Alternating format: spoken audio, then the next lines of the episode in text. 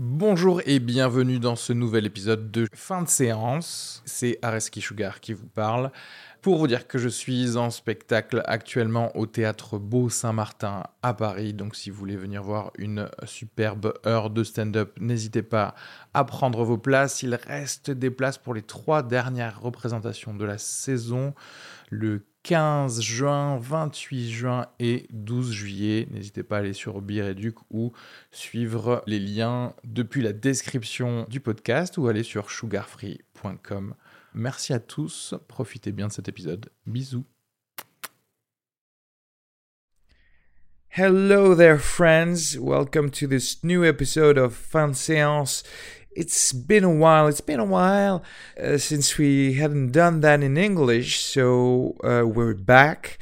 We're back today with uh, with Jean-Yves again, with whom we talked about the Siege of Jadotville, a movie that uh, hangs around your Netflix probably, uh, which is actually a Netflix original production from director Richie Smyth with uh, Jamie Dorman, uh, Jimmy Dornan, I'm sorry, the Christian Grey of the movie Fifty Shades of Grey, Guillaume Canet, Mark Strong, Emmanuelle Seigner, uh, and Jason O'Mara, uh, good actors. Uh, it focuses on a battle that went down in Congo a very obscure event in history, which was interesting to know about, uh, where UN soldiers from Ireland were pinned down uh, by 3,000 Congolese under the command of um, French and Belgian mercenaries that uh, responded to orders of uh, mining companies.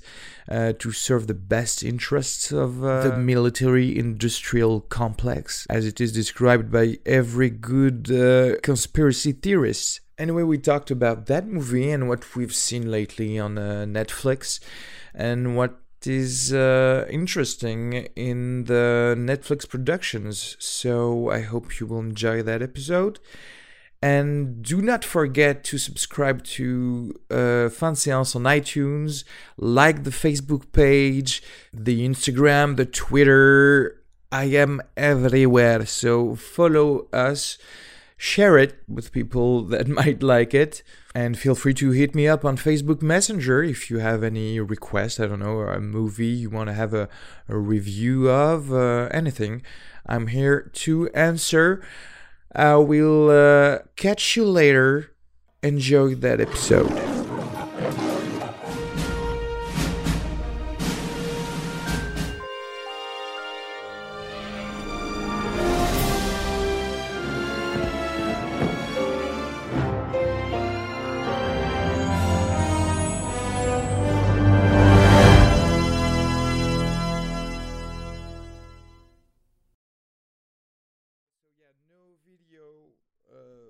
This episode. No one wants to see our faces. anyway. How is it coming along with this video thing? Did you get some more um, girls' numbers or anything? yeah, definitely. Definitely everyone wants to like so, the, the videos ba- on babes Facebook. lining up for you. please do get in line, please. Yeah, thank you. take a number. Take a number. Any number. Uh, so what's up? What's new uh, film wise? Uh, have you uh, seen anything lately of date just Nothing before we get at all? Uh, into it's the um, uh, the complete desert for me. Oh, we are going to go and watch the um, uh, I Daniel Blake film oh, this yeah. weekend. Yeah. Um, I'm supposed to get a discount as a English teacher for the Ken Loach flicks. I think um, 90 percent of uh, every moviegoer for uh, uh, a Ken Loach film is yeah. for English teachers only. Yeah, we we can use the front row. This is a uh, our privilege for this thing. No, um, nothing much. We've been we've been uh, binge watching Netflix. Um, yeah, me too. My wife is actually watching The Crown right now, which is oh quite good. God. Really? okay. You, you thought yeah, it was good? It's okay. I mean, it's okay. It's uh, it's the Sunday afternoon cup of tea flick. no, because seriously, I've seen the pilot, and it was like the the only tension that was uh, supposed to happen is whether I'm going to stumble upon a word, and you know the king has cancer in the first two minutes, and they take forty minutes to to talk about it. So it's like it's so fake as a as tension and plot wise. It's. Uh, Well, well, it's funny to see. It's funny to see that the uh, the pace resembles the one you can see in like um, Jane Austen's movies, where they their only um, um, activities are like um, getting and have a walk or something in the park. it's like, will you join me for a walk? and they I'm just so- basically walk. sorry to say that, but the the future queen, uh, the actress, has just the the char- the charisma of a like we say in fr- in France, the charisma of an oyster. Because Yeah. because seriously, She's not very she, she always has has a, this head, this face of like, what's going on?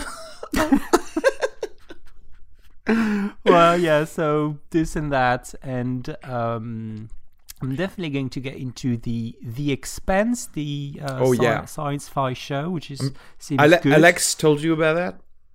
Uh, yeah, he told me about it, and it's Yeah. just been on for for a few days now on Netflix. So I might give it Oh, a go. Oh, it's on Netflix. Yeah, you should. Yeah, it's on Netflix, it out. Yeah, yeah, Yeah. It's a very good sci-fi show. Totally original. It uh, resembles some uh, very good uh, book work, science fiction work, like uh, yeah, on a, on a scale of political terms uh, and stuff like that. That was uh, back in the day with uh, Bradbury or things like that. That's, it was cool. Yeah. and, and I really like the uh, the main actor who was in uh, Hung, you know, the HBO thing with the uh, Oh, yeah. gigolo. To- it was quite to- funny. Thomas Jane. Yeah, he's he's kind of awesome. This It's guy. good. And have you have you uh, seen Glitch? There's this. N- no, uh, you know what? My mother told me to watch it because they they have Netflix, and um, I was afraid. Uh, I was afraid it was like some kind of remake of Les Revenants. Uh, you know the Canal Plus uh, TV show. Yeah, well, it seems that they did that, but it's on another name. It's Yeah. under, um, it's the Revenants, I think. It's, it's, it's yeah, I think it's thing. it's it's already yeah. There was already kind of a remake, but I thought yeah, it was another uh, TV show about people that died who come who are coming back. But it seems it has a little bit of a twist in there, like you actually see them get out of their uh, graves or something like that. So that could be gritty and cool to see. Uh, yeah, maybe I, mi- I might give it um have it a go sometimes. Yeah, Yeah, the- definitely. These days I'm totally lost in uh, in an old TV show that I'm just kind of binging with a, a literally 12 years uh, of uh, lateness on, on this. It's Supernatural.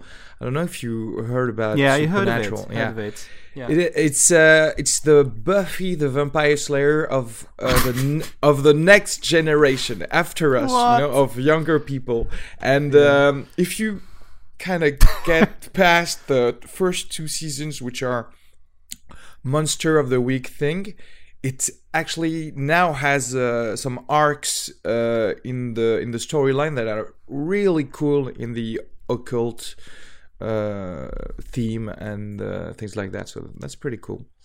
Okay, so, so yeah, are you are you saying it gets um okay after two seasons? uh, you know what I did? I, I went to Google and I and I and I typed uh, which episodes do I have to skip, and there are literally there there is a, a website that's called like what can't I what can I uh, see or what can't I see or whatever. And uh, for every TV shows, they tell you which episodes you can skip to uh, n- not to lose the interest of the whole story arc of every season. That so that was a kind of a help for me uh, for the first two seasons. But now Alright. every episode counts, so that's uh, that's cool. All right, good. Might give it a go sometimes then. Yeah, so yeah, to um, and then the movie of the day is The Siege of Jadotville, uh, which is an original Netflix uh, production, which is Yeah, very is. cool to see that uh, they Yeah. can actually produce other things that uh, uh, uh, Adam Sandler movies. uh, the synopsis, uh, just to to get us going, is uh, Irish Commandant Pat Quinlan leads a standoff with troops against French and Belgian mercenaries in the Congo during the early 1960s. Ooh, saucy. Uh, yeah, it was. Uh, yeah, yeah. So uh, director Richie Smyth, who is uh, which is it's its first feature film. Yeah. Uh, this guy just uh, came from the advertising world and the music and video YouTube world. music videos as yeah, well. he did something for uh, things for YouTube, Bon Jovi, things like that. Mhm. And uh, so, first feature film, and uh, it stars Jamie Dorman, Mark Strong, Jason O'Mara, Emmanuelle Seigner, uh, uh, Guillaume Canet. Guillaume Canet, which was uh, kind of uh, fun to see him in uh, in that. Um, anything to uh, to add on the the, the movie? Yeah, it's uh, it's um, it's a true story. It's really an event that really happened in the 60s uh, in Congo. So tell me, what did you think of the siege of Jadotville?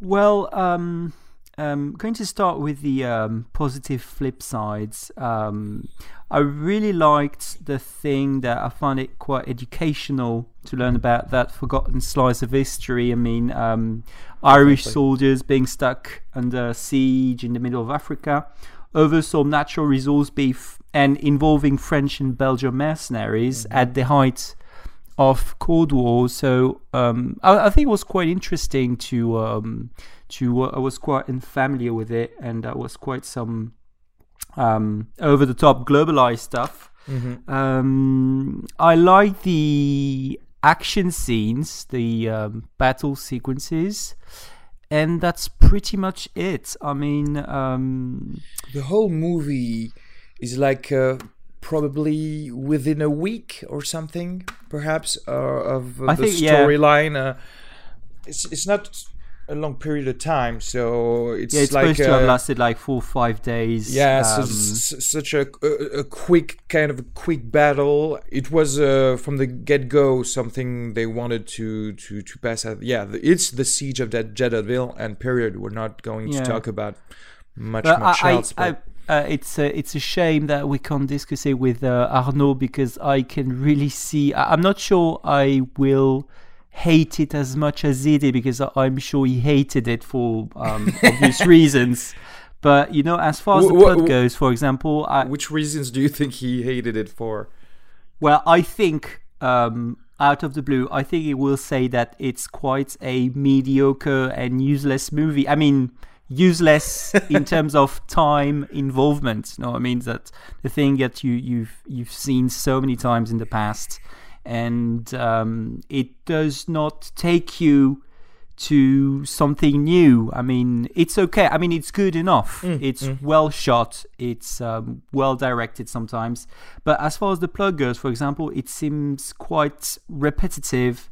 And I didn't, I didn't don't really like the uh, constant back and forth between battle scenes and unnecessary backdoor politics, uh, you know, scenes um, in the UN and uh, I, I really thought it was well uh, well shot. I liked the the photography of the of this movie. I think the actors were good, really, except perhaps for uh, Emmanuelle Seigner, who who was really awful. I don't know what this character was uh, supposed to bring in this movie, really, because if you think about it, you could just cut her scenes and it would be really mm, the same. Um, Yeah. And um, I really loved, like you said, the fact that uh, it brings to light some some things that we we've never heard of. I've never heard uh, of that really. No. The- this uh, this UN platoon that got stuck, and kind of uh, the beginning and end. That, that was what sh- what was uh, extremely interesting for me. The beginning and end of the UN military.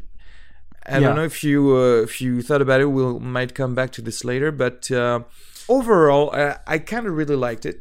To come back to what you just said, I would like to ask you a question. You you thought it was useless to go back and forth between the battlefield and the other political battlefield. Why do you think it wasn't well done on the Mark Strong side, who played the a UN secretary?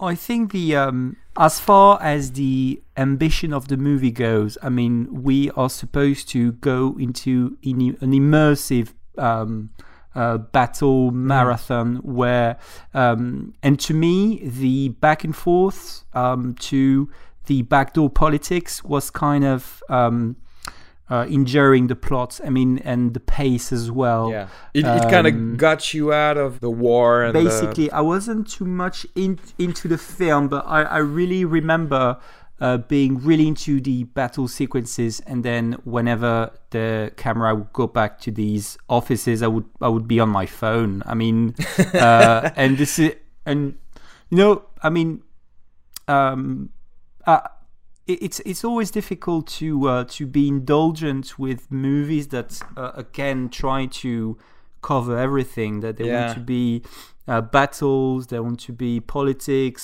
a little of haggle here and then um, and in the end it's just one hour 50 and i mean you can't do it all I you know, uh, now you're saying that I can totally see uh, your point because uh, I, I'm kind of a s- uh, I'm kind of a sucker for uh, political things. I just love House of Cards and, and things like that. So uh, when there's a movie that involves backdoor politics uh, and the Jack Bauer style action, I just love that. But when in this movie we are involved in the people of the UN discussing things with the Americans, the dictator of Congo, etc., everybody is kind of against those guys, those Irish men on the ground. So I, I guess it serves the frustration that you're supposed to feel because you're supposed to feel as frustrated as the soldiers.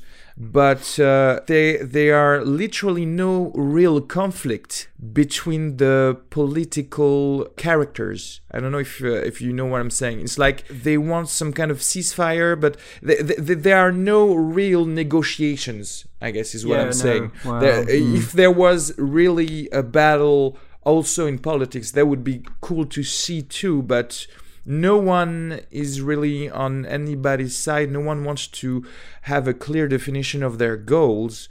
It's true that it's something we don't really need Yeah. in the movie. It makes me think that the politics in this movie was added on a second draft of the script, probably. Well, and also, um, and it um, it's uh, it's a good transition for me for what what's to me one of the greatest downfall is that um, on the one hand, yes, it um, it's um, severely injures the plot's pace, and also um, it it really prevents any character developments and um, because I was kind of into that uh, saving Private Ryan vibe that we get that this gallery of portraits um, but um, in the end it's just um, character boxes and what could have been an interesting gallery of portraits and it turns out to be an impersonal Yeah. uh, and dull Totally. just faces with no personality and and you know you've got the um, you've got the baby faced rookie you've got the guy with the you've got the guy with the glasses Yeah, you've got the yeah. second in command. That's uh, that's kind of the badass of the of the movie. Like, a bit and a li- the- like uh, like Ti- Tom Sizemore in the Yeah. uh, barking second in command. I can see what you yeah, mean. And There's uh, also the the super effective sniper. yeah. Uh, and the and the so- commander who has to Yeah. prove himself in battle. Everything is kind of set up during the first 20 to 30 minutes and then you just forget about it because everything becomes just this kind of mass of soldiers that are totally impersonal like you said and you do not have any fear for this or that character that you're supposed to to love more because there's no follow up in the character development of the soldiers. By the way, I, I, I just to come back to the politics of it, they kind of did a good exposition job in the beginning of the film. So why always that will to re-explain every intrication between USSR, the US, France, etc. in the scenes with Mark Strong? I'm, and I'm thinking about the uh, the scene where he meets uh, the Congo dictator. And it's uh, completely useless because uh, it leads nowhere. They're actually exchanging no new informations actually just removes us from uh, some more explosions that we love.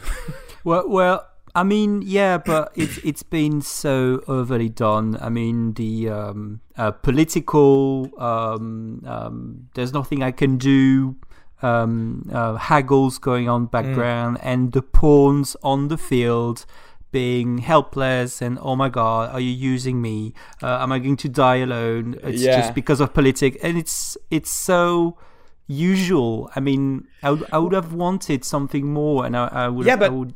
I, guess we've kind of seen that before. But the light of the real story here is kind of uh, amazing because you can see how how much Africa was just uh, and is still just a little playground for other uh, other people. Yeah. You know, and we really have to talk and how disrespectful of the um, I mean, again, the Africans who are depicted as the, uh, you know, as the waves, the assault waves go on.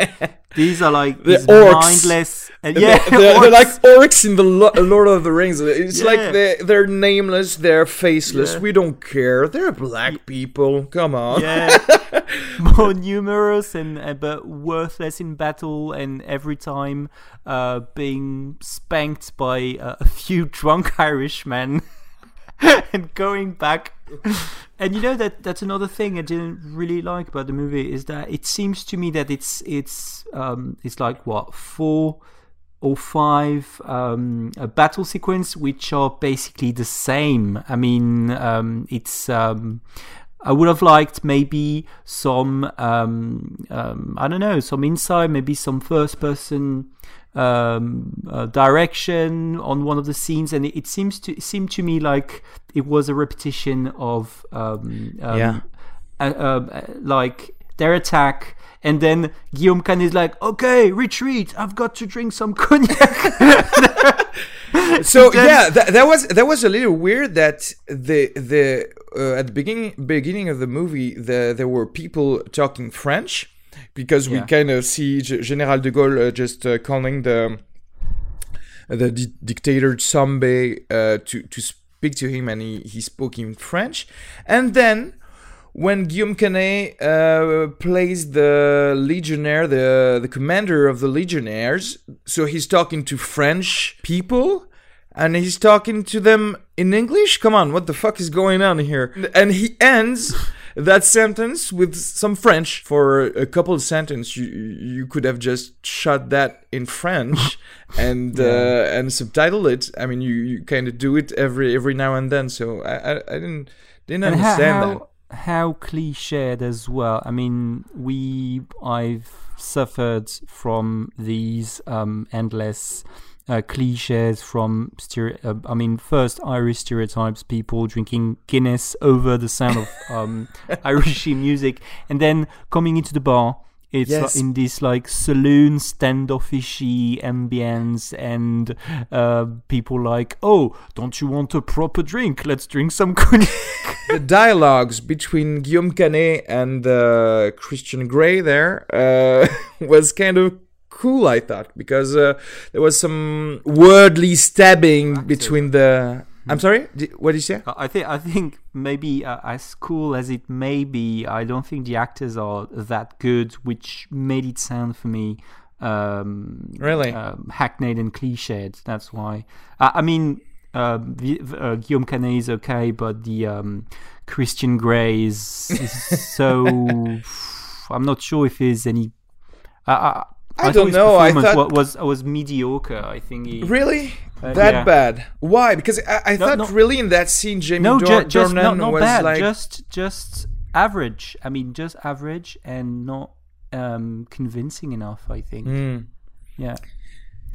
And you know, uh, I that that's funny because the um, what really annoys me, and I think Arnaud will um, be with me on that. It's that I'm this close to call him right now to have him on the- the, phone. the overall um, feeling is that it's very unprofessional and the level level of consistency is very very poor i mean and i uh, came upon a review um, one review from the irish times where they were very harsh with the irish accents and it seems Oh, yeah. that Okay, I- I'll I'll come to Mark Stromby later, but the um, the um, Pat Quinlan, yeah. they say that I mean that it was so cliche that it was difficult to believe, and I think um, it reminded me of you know like um, Joseph Gordon-Levitt uh, in The Walk, The walk, yeah. how it be how it be received for a French audience, and I think it's about the same. And more um, serious. Even is they say that I haven't noticed it because I'm not that good with Irish accent, but they say that Mark Strong's accent Mm-hmm. um, is wearing off as the movie goes. It means that at the end, he's just he's just back to a regular American guy. Well, he's he's supposed to be an American, by the way. Well, Uh, no, I mean he, he's supposed to be Irish. no, in, he in he, he comes from Ireland, but he's supposed Yeah. to be American now. Uh, but Okay. Uh, anyway, I, I I- get that. I get the fact that uh, perhaps at at one point in the movie, they were uh, in the shooting of the movie, they were like, you know what? I'm tired of faking that shit. talk and talk about that. right. so so overall, yeah, I think it's um it was okay, and um but it really um it really made made me wonder the um, Netflix's politics about making movies because to me um, it has a an astonishingly uh, indulgent 7.4 on IMDb ISO, which I thought was very high.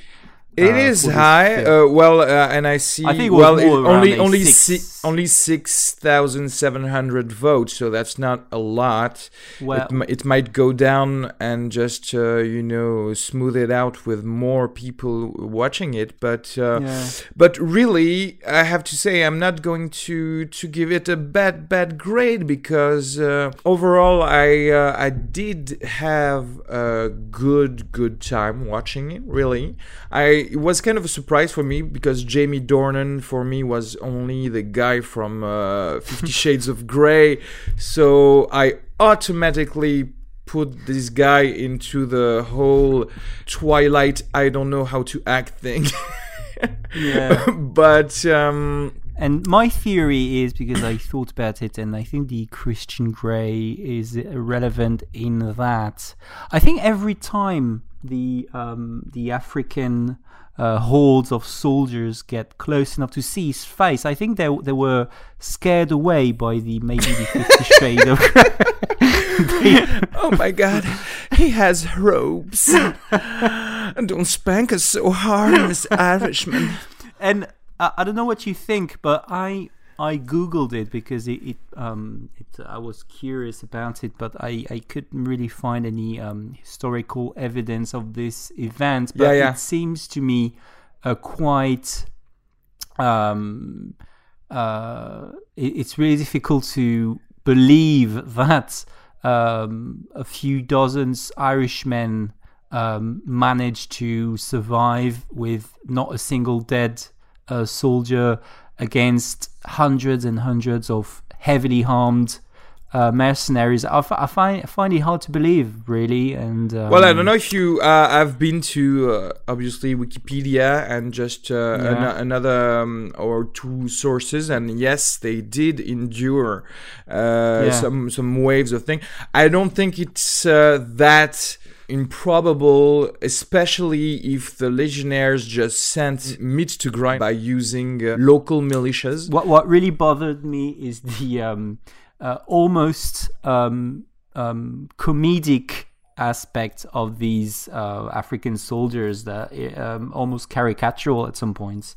Um, but I, I really.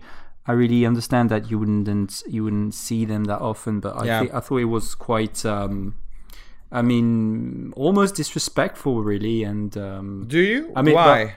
well, I mean, not.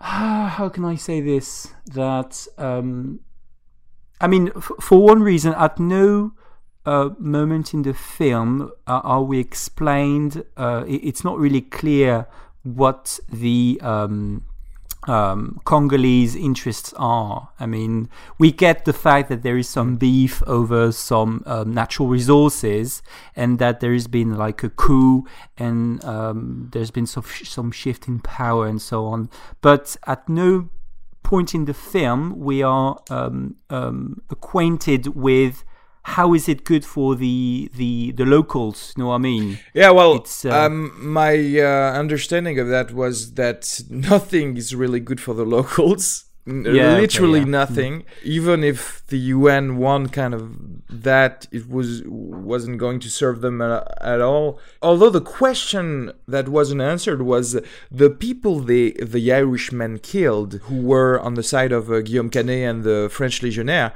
Uh, uh, who were these people? Were they mercenaries or soldiers of Tshombe, the dictator? And that would have been interesting to add perhaps a character. Of a Congolese soldier enrolled in this siege. Well, to to come back to the um, forgotten and interesting slice of history, I think it was really interesting as it's really immediate and modern as it um, it really depicts a globalized way of working. I mean, you've got the uh, the private. Um, hired mercenaries Yeah. to protect some natural resources. Blackwater It's- type and uh, things like that. Yeah, Yeah, we it- can it's- it's definitely really see ki- the Middle Eastern thing on that. Yeah, we can definitely see a, a, a circle contemporary thing going on, and that was and, and you see, oh, this is, is was already going in the sixties, Yeah. was it? So it's uh, it's well, that was quite interesting. Um, but other than that, um, And uh, uh, Yeah. also to, to go on on that, it was interesting to see that it was probably the event that made the UN military stop doing things because uh, it was probably the first and the last offensive of the UN somewhere in the world because they kind of screwed it up. And after that, the US and the USSR just uh, kind of um, had the pressure on the UN to just, you know, just wear those uh, blue helmet and shut the fuck up. yeah, yeah, maybe, maybe, yeah. But but to me, that's another movie. I mean, you can't. Um, that's it would have been interesting uh, in a not battle focused film Hmm. to me. And to me, the um, it should have been more on the immediacy of the battles and not um, go and wander and lose lose oneself in these uh, territories. Do you know? Do you know the budget on this movie? Do you I know how much it really? Don't know. It was interesting. I will look that up right now. See, it Uh, seems high. I mean, Everything was believable, even the the Yeah. airplanes, the, the was helicopters, the slightly- e- e- explosions, whatever. So I, w- I was slightly bothered by the constant and um, convenient sunset lighting all the film. And um, have you noticed that it's uh, the, the battles always occur during uh, sunset? yeah, yeah, yeah. That there is all that there, there there's always this convenient. To have the money uh, shots, yeah, yeah. So I, I- found it quite a little bit, uh, and, a um, little, awkward. yeah, a little bit Ma- Michael Bay Yeah, thing to have. Uh, Definitely. you know what was lacking in that movie? Uh, just uh, robots. and choppers. Oh, there, there are choppers. Uh, No, they no, are choppers. Sorry, Yeah, yeah. there are choppers. There are. Okay, okay, planes, okay. I'm getting to it. Badass scenes. You know what? I um, cannot I cannot find the budget on that, but it's probably because Netflix is really protectionist Secretive. thing, yeah, uh, on the their budget and their ratings. Uh, so I'm not sure. I will have to do my homework later to really. Yeah, but to me, it's it seems pretty. I mean, for a Netflix film, it seems pretty high, and it. I, I can't help thinking that when you see what the the Koreans did with less than ten mil on Train to Busan, uh, I mean, if this, I, I think probably this, this must have been like at least 15, 20 mil. Um, It- really, if it's 15 to 20, it's uh, through Hollywood standards, it's really nothing, which is uh, yeah, which is so really that's what, good. That's what I mean. That's what I mean. Yeah, I yeah. mean, um, see what others can do with little. Um, there, there were, there were, there was definitely some room for something much more uh, insightful, Yeah. much more riveting, and um, so, so overall for me, that's why this flick is, it's overall entertaining, Mhm. but it's clunky it's iffy in the in the writing and it's so so cliche that was really i'm sorry but i was really bothered by the the cliches coming all the time and um i think they deserve better than that. I mean have you watched any other netflix films? Because Yeah, I- like like uh, like I said at the beginning, the Netflix films are uh, most of all Adam Sandler's movies. So yeah he uh, signed for four films Yeah. saw yeah So there was uh, Ridiculous Six, which was kind of fun, by the way. It was really funny. I like to uh, to laugh at his uh, clumsy and jo- and gross jokes. Uh, but uh, Mhm. there was another film with uh, um, David Spade, which was really really shitty. Oh. And there's another movie right now that uh, came out uh, not a long time ago. That's called The Memories of an Assassin, which is by spoof Mm. with uh, Kevin James, we, who yeah who is in the whole Adam Sandler uh, gang. The, my guess is this one is probably not funny. The bad one was the do-over with Adam Sandler and David is Spade. it, is it bad yeah, this one is really bad. It's like uh, we we've s- But we, you know, we've that, that's what I mean. I mean, it's got such a a an indulgent rating. It's got like five stars in users Oh no no! reviews on Netflix. Never trust the re- uh, the user reviews on Netflix. Well, but that, that's, means that's nothing. an issue. That's an issue, I think, because the, the there's such a they, they get such a preferential treatment. I mean, Uh, yeah, on their own productions. Yeah, probably. Uh, but by the way, I've heard. I'm not. I'm not sure if that's true, but I've heard that the star ratings on the Netflix movies and, uh, and TV shows are kind of customized to the person who is watching. So I I don't know about that. We I should look oh, it's into like it. they know what you're Yeah. gonna rate before you watch it. Ki- Okay, kind yeah. of that. Yeah. Well, that that's interesting because they, their algorithm, they choosing algorithm is quite accurate because they they find selections that I think are quite good for me, Yeah. and so it seems it seems likely that they could also be as accurate and giving some reviews. That they that's definitely funny. based They their that. success on that algorithm because if you if you kind of see what's going on with uh, Netflix right now is they are kind of dropping their movie library in favor of the TV shows and their own productions so Yeah. they they kind of got a, a good hold on the human psychology towards entertainment. To go back to the which movies and Netflix are producing and are they good I can only think of the Sandler comedic flicks, which are, by the way, big budgeted too, because th- there is some good old fashioned production value on that.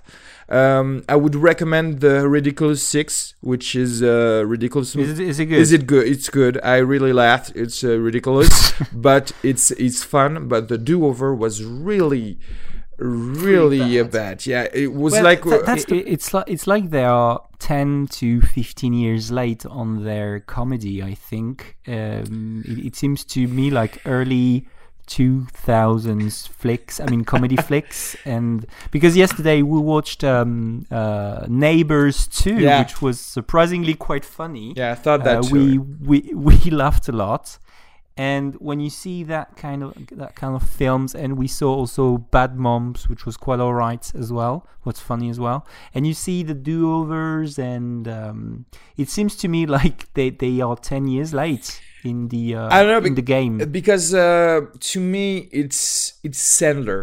It's uh, it's his. Yeah. It's definitely his take on it. And you know what? He's a multimillionaire. He can do whatever he wants. And if he Yeah, wants yeah, to do that, well, that's the thing. I, I I get your point. It would be cool to see uh Netflix production on the comedy the comedic side not by Adam Sandler to see if Okay, they're yeah. if they're able to kind of uh to surf on the you know bridesmaids uh, yeah uh neighbors thing perhaps Yeah, they will. uh, fr- from from what I read, they also uh, slow down the money frenzy investments as their numbers in subscription are are not that good actually, Ah. and it seems that the high executives are slowing down and being cautious Yeah.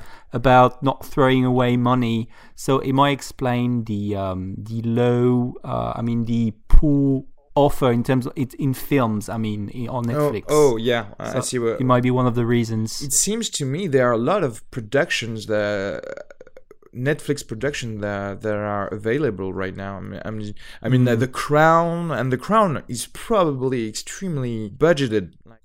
Yeah, yeah. It looks like it. Yeah. Really good production design. You definitely believe that you are in the 50s, uh, UK, etc., etc. So Yeah, but that's so frustrating because they, they were so edgy on so many shows uh, with Narcos and and and really out there. And when it comes to the to the the actual flicks, Yeah. it's like so yeah, boring. I mean, Yeah, what else? I mean, you see what I mean? Yeah, well, uh, we'll have to see. It's kind of new for them, definitely.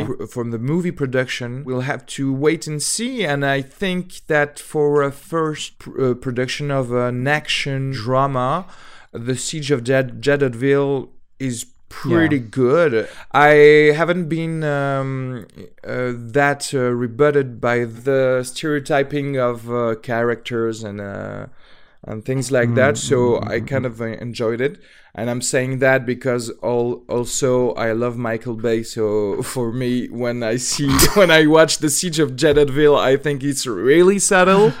Uh, but um, so where yeah let, let's see let's see what they can do Okay, okay, let's do that then. how many yums would you g- give uh, Um, to Siege of Ye- by the way I don't know. I don't know. Um, I think I'm going to give it an indulgent 2.5 Mm-hmm. for the um, the entertaining Michael Bay sunset chopper scenes. uh, in, um, it's going to be a um, indulgent 2.5 for me. On the IMDb, I gave it a seven because I, I liked it. So I'm probably one of the guys that uh, kind of hyped up the the the average rating of that movie. So it's a three point five for me. 3.5. Yeah. Uh, let Let's take some bets on on Arno's rating. I'm gonna. I bet. One point I bet he's gonna give it a 1.5. Yeah. Yeah. And that- Between a 1 and 1.5. yeah, yeah, uh, I, I would have loved to, to, to hear more about that. Yeah. So thank you, Jean-Yves, and see you, Thank you so much. next time for uh, another uh, VOD All right. movie. Bye. All right. See ya. Bye bye. When you make decisions for your company, you look for the no brainers. If you have a lot of mailing to do, stamps.com is the ultimate no brainer. Use the stamps.com mobile app to mail everything you need to keep your business running with up to 89% off USPS and UPS. Make the same no brainer decision as over 1 million other businesses with stamps.com. Use code PROGRAM for a special offer. That's stamps.com code PROGRAM.